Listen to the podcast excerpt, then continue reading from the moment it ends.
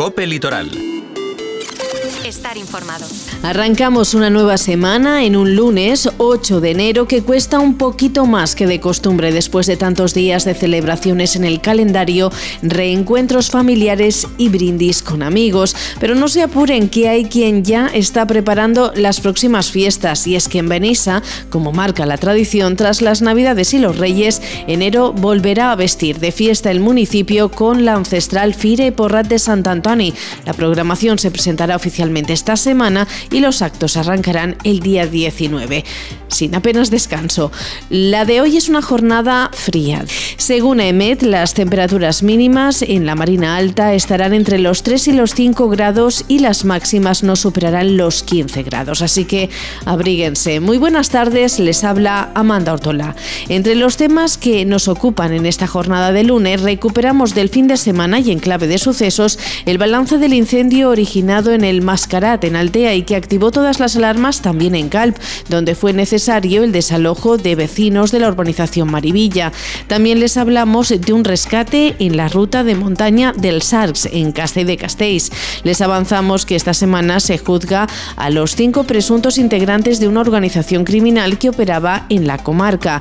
El futuro de Patmore, en Benissa, regresa a la actualidad política después de caducar la suspensión de licencias que paralizó el proyecto para la urbanización de esta zona a primera línea de costa. También nos hacemos eco de las acciones reivindicativas contra el PAI Medina de Giver organizadas por la plataforma Salven la Bay y les contamos algunas de las mejoras a incorporar en zonas verdes de recreo en Teulada.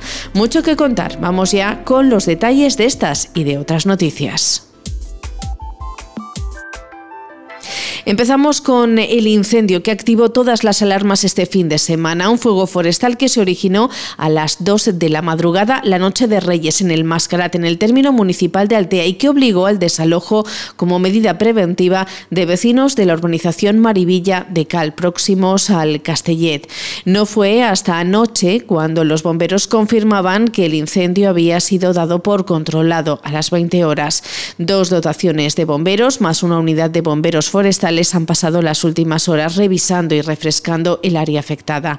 En la zona perjudicada dentro del término municipal de Calp, el incendio se consideró extinguido poco antes de las 2 del mediodía de ayer domingo y los vecinos desalojados pudieron volver a sus casas. Un fuego que también obligó a cerrar la circulación por la AP7 y la Nacional 332, así como la conexión ferroviaria del tram durante varias horas.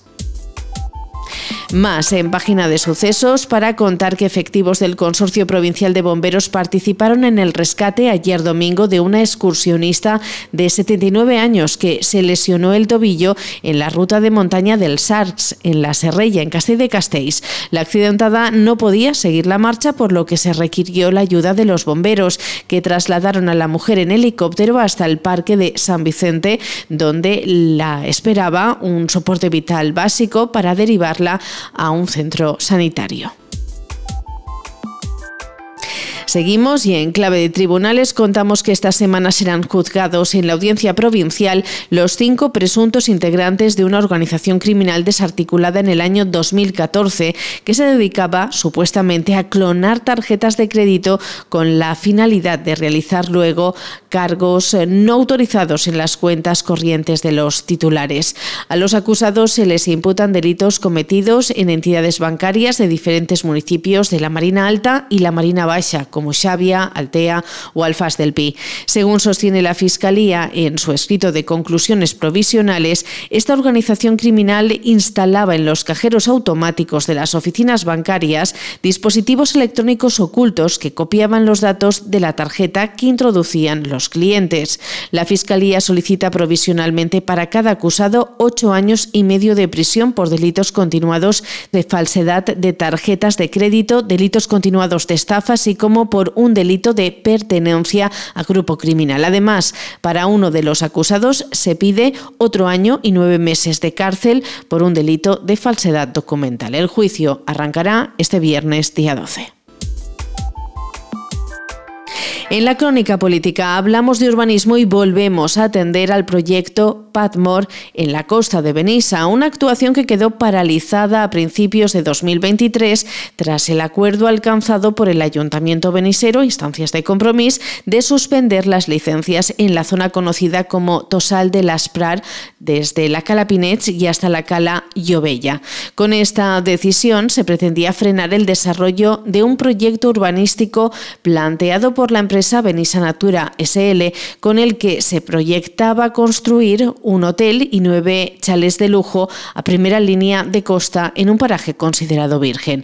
Una interrupción de la actividad urbanística en esta área concreta del litoral benisero que tenía una vigencia de un año y por tanto caducó este sábado 6 de enero. Una situación que desde Reinici en Benissa califican de mala noticia para el arranque de este nuevo año. El portavoz de la agrupación Juan Carlos Mut lamenta la falta de interés del Gobierno Popular por este asunto y denuncia que el Ejecutivo se ha dedicado a dejar pasar el tiempo para que finalmente esta àrea quede desprotegida. Però és que aquest any, el 2024, que encetem, el comencem també amb molt males notícies. Ha acabat el pla de suspensió de llicències d'obra del que anomenem el PATMOR, l'últim trosset de terra verda que ens queda al nostre litoral. I és molt preocupant que el govern del PP, encapçalat pel senyor Poquet, no tinga ni la més mínima intenció de protegir. Així es va poder comprovar en la comissió que va tenir lloc la setmana passada en què es va fer referència a Patmore. Una vegada més, el PP deixa passar el temps fins a esgotar cap oportunitat d'estudiar i treballar per a que l'últim pulmó verd de Benissa a la costa continuï sent això, verd, i passe a ser de formigó i rajola. Des del grup Reiniciem Benissa sempre defensarem que aquesta pinada a vora mar siga sent això, el pulmó verd de la costa, que siga una zona protegida, que totes i tots puguem gaudir d'ella.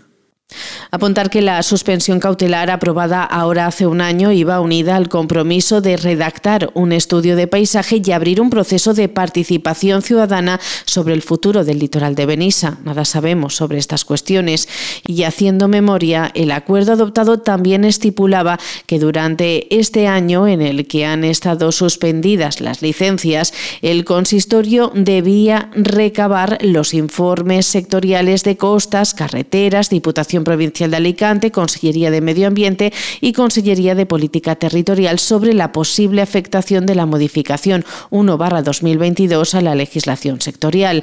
Además de emitir un informe del equipo de redacción del Plan General de Ordenación Urbana en trámite sobre la afección al planeamiento futuro que pudiera implicar incompatibilidad de obras o actuaciones entre la antigua y la nueva ordenanza en esta área de afección.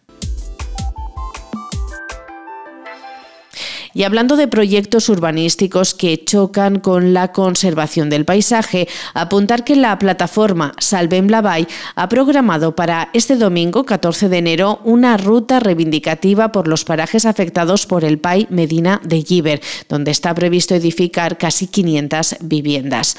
La plataforma invita a los vecinos a conocer este espacio natural antes de que sea destrozado, según indican.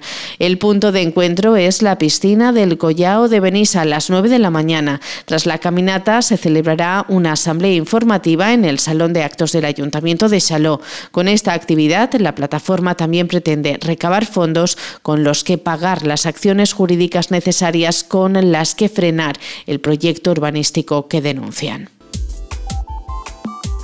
de la crónica municipal señalar que Teulada contará con tirolinas en el Pinaret de la Costa y en el casco urbano de Moraira. Así lo ha anunciado el alcalde Raúl Llobey. Esta es una actuación con la que se da respuesta a las demandas de los más jóvenes, aportando mejoras en los espacios de ocio al aire libre que ya existen en la localidad. Este proyecto, desarrollado en colaboración con el Consejo Local de Infancia y Adolescencia, tiene como objetivo principal atender a las demandas y necesidades de los más jóvenes. Escuchamos a Raúl Llobell, alcalde de Teulada. espai com és el, el refugi climàtic en el Pinaret de la Costa, espai en el que poden anar pues, bueno, a fer qualsevol activitat sempre saludable i passar eh, pues, ratos agradables allí, algo que, que enteníem que era molt important. Eh, seguirà augmentant l'oferta en una tirolina, eh, tant en Teulà, que es, que es començarà antes i després seguidament en, en Moraira per a que puguen els més joves disfrutar-la. Moltes de les iniciatives que estan prenent-se eh, hi ha que remarcar que són demandes o que són consensuades. Muy buenas tardes.